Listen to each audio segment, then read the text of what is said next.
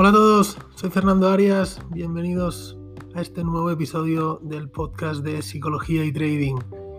Y hoy es un episodio bastante especial porque vamos a hablar de los errores, de nuestros errores como traders y cómo corregirlos.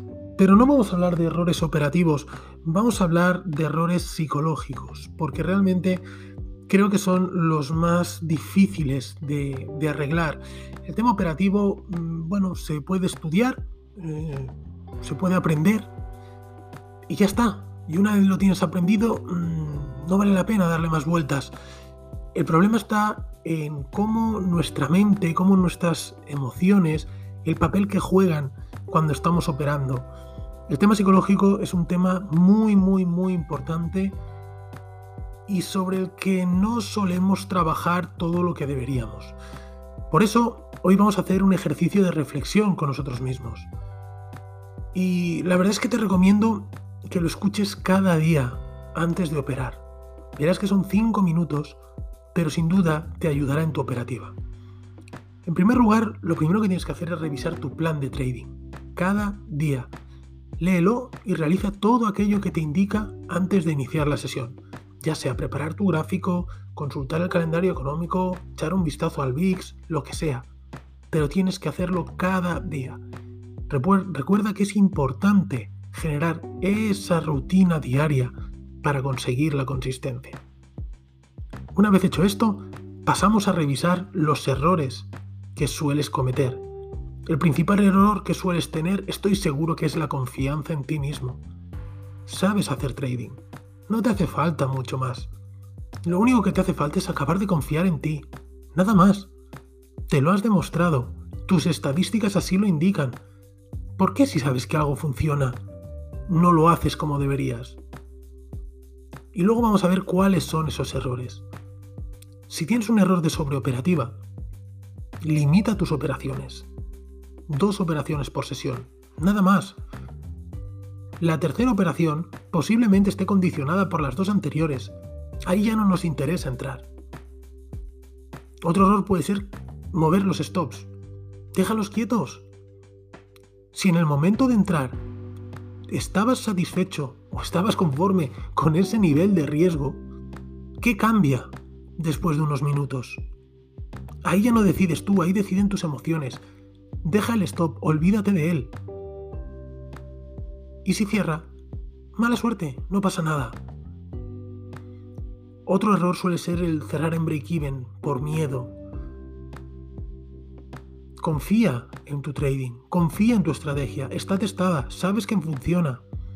El break-even es un nivel en el que no pasa nada más allá que hayas entrado tú, el precio no se va a parar ahí.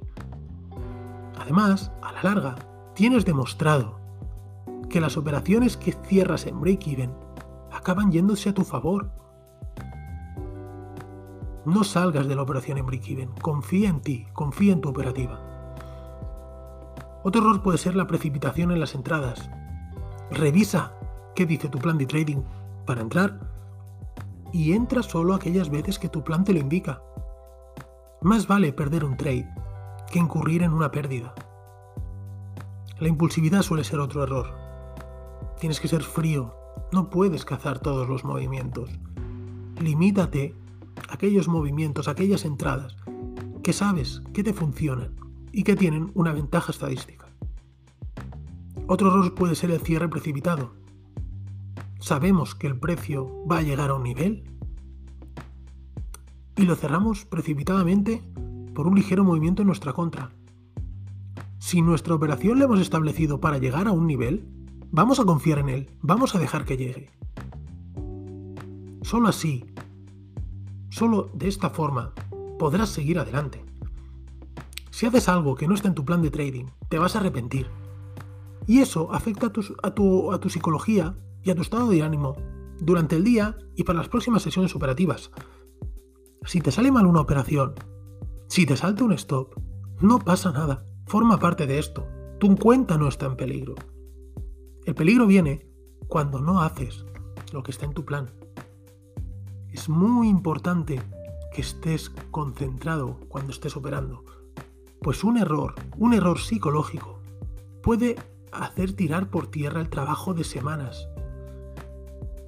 Como decía, te recomiendo que escuches esto cada día antes de operar. Incluso que tú mismo te grabes mm, analizando tus errores, diciéndote a ti mismo lo que tienes que hacer y lo que no tienes que hacer, cuáles son esos puntos débiles y cómo tratar de mejorarlos. Cuando nuestro cerebro recibe mensajes que nosotros mismos emitimos, la capacidad de interiorización es mucho mayor. Como sabes, la psicología es un elemento fundamental y es algo que debemos empezar a trabajar desde ahora mismo si no lo estás haciendo ya.